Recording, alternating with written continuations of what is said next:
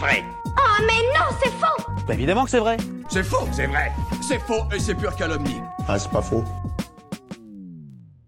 Est-ce que c'est vrai qu'il y a de la lave sous nos pieds? C'est vrai que quand on voit ce que crachent les volcans pendant les éruptions, la question pourrait ne même pas se poser. Mais il faut parfois savoir remettre ses certitudes en question, alors je vous propose un voyage au centre de la Terre pendant les quelques minutes de cet épisode pour comprendre ce qui se trame sous nos pieds. Ça y est, on décolle. On décolle? Euh non, on creuse plutôt. Enfin, pas tout de suite, parce que nous allons d'abord nous préoccuper de ce qui se trouve directement sous nos pieds. Alors je ne vous parle évidemment pas du parquet de votre chambre ou du bitume sur lequel vous marchez en écoutant ce podcast, là je fais référence à la croûte. C'est la première couche qui compose notre planète. Dans les schémas classiques, juste en dessous de la croûte, on voit généralement la partie qu'on appelle manteau et encore plus en profondeur, le noyau. Donc on se demande ici si le manteau et possiblement le noyau sont liquides et que donc la croûte flotte dessus comme un bateau. Il fait très chaud, oui, très chaud partout. Première information, il existe deux types de croûtes, continentale et océanique. La croûte terrestre ou continentale, vous le savez puisqu'on la piétine tous les jours, elle est solide. Elle mesure en moyenne 30 km d'épaisseur, ce qui est largement plus que la croûte océanique, tout aussi solide, qui mesure entre 5 et 10 km d'épaisseur. 30 km pour la partie terrestre, on pourrait penser que c'est vachement épais, mais en réalité, ça ne représente qu'une petite enveloppe sur la Terre, environ 0,5% de la distance qui nous sépare du noyau. Mais cette petite enveloppe a quand même son lot de spécificités, puisqu'elle est faite de roches de composition complexe.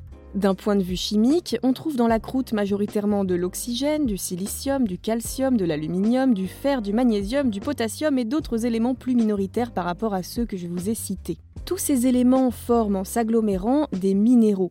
Par exemple, oxygène plus silicium, ça donne du quartz. C'est de la potion magique? Ah non, non, c'est juste la science de la minéralogie. Il existe d'autres combinaisons d'éléments qui donnent ainsi plusieurs familles de minéraux. Les feldspaths, les micas, les pyroxènes et les olivines. Les roches qui composent la croûte sont donc un assemblage de tous ces minéraux mélangés en différentes proportions selon la roche. Par exemple, le bien connu granit que vous pouvez trouver en bloc sur les plages de Méditerranée, c'est un mélange de mica, de quartz et de feldspath. Bref, quoi qu'il en soit, la nature des roches va varier selon le type de croûte, continentale ou océanique, et la profondeur. Et en parlant de profondeur, j'ai bien l'impression qu'on arrive dans le manteau. Eh ben non, justement. Contrairement à ce qu'on a tendance à penser, le manteau, comme la croûte, est bien solide. Et pour cause, il est composé de roches lui aussi. Alors oui, dans le manteau, il fait entre 1000 et 3000 degrés selon la profondeur. Et c'est d'ailleurs pour ça que la confusion existe. S'il fait aussi chaud à cet endroit, pourquoi les roches ne seraient-elles pas complètement fondues? Surtout quand on sait que la majorité des cailloux fondent à des températures comprises entre 800 et 1300 degrés environ. Bah oui, mais pourtant... Attendez, qu'est-ce qu'est-ce que c'est que ce bruit-là? Mais oui, c'est la pression Il ne faut pas oublier cette donnée ultra importante.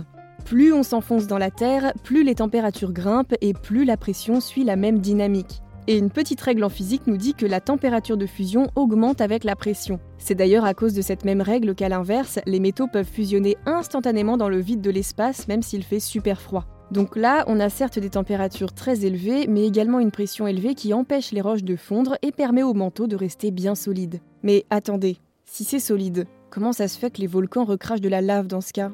Eh bien, il existe des zones juste en dessous de la croûte terrestre où la pression n'est pas aussi forte. Du coup, si des roches très chaudes remontent dans ces régions, elles peuvent fondre suffisamment pour créer des chambres magmatiques d'où sortira la lave. Mais contrairement à ce qu'on pense, elles ne sont pas en plein milieu du noyau, elles sont plutôt en surface. Bref, allez, on continue Direction le noyau maintenant, et l'ambiance n'est pas du tout la même.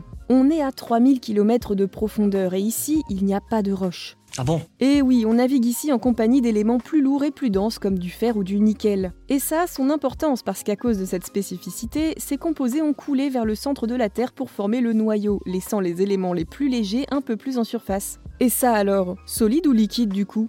Eh ben, un peu des deux. En fait, sur la partie la moins profonde du noyau, la température environnante est supérieure à celle du point de fusion du fer. Donc ici, il est bien liquide.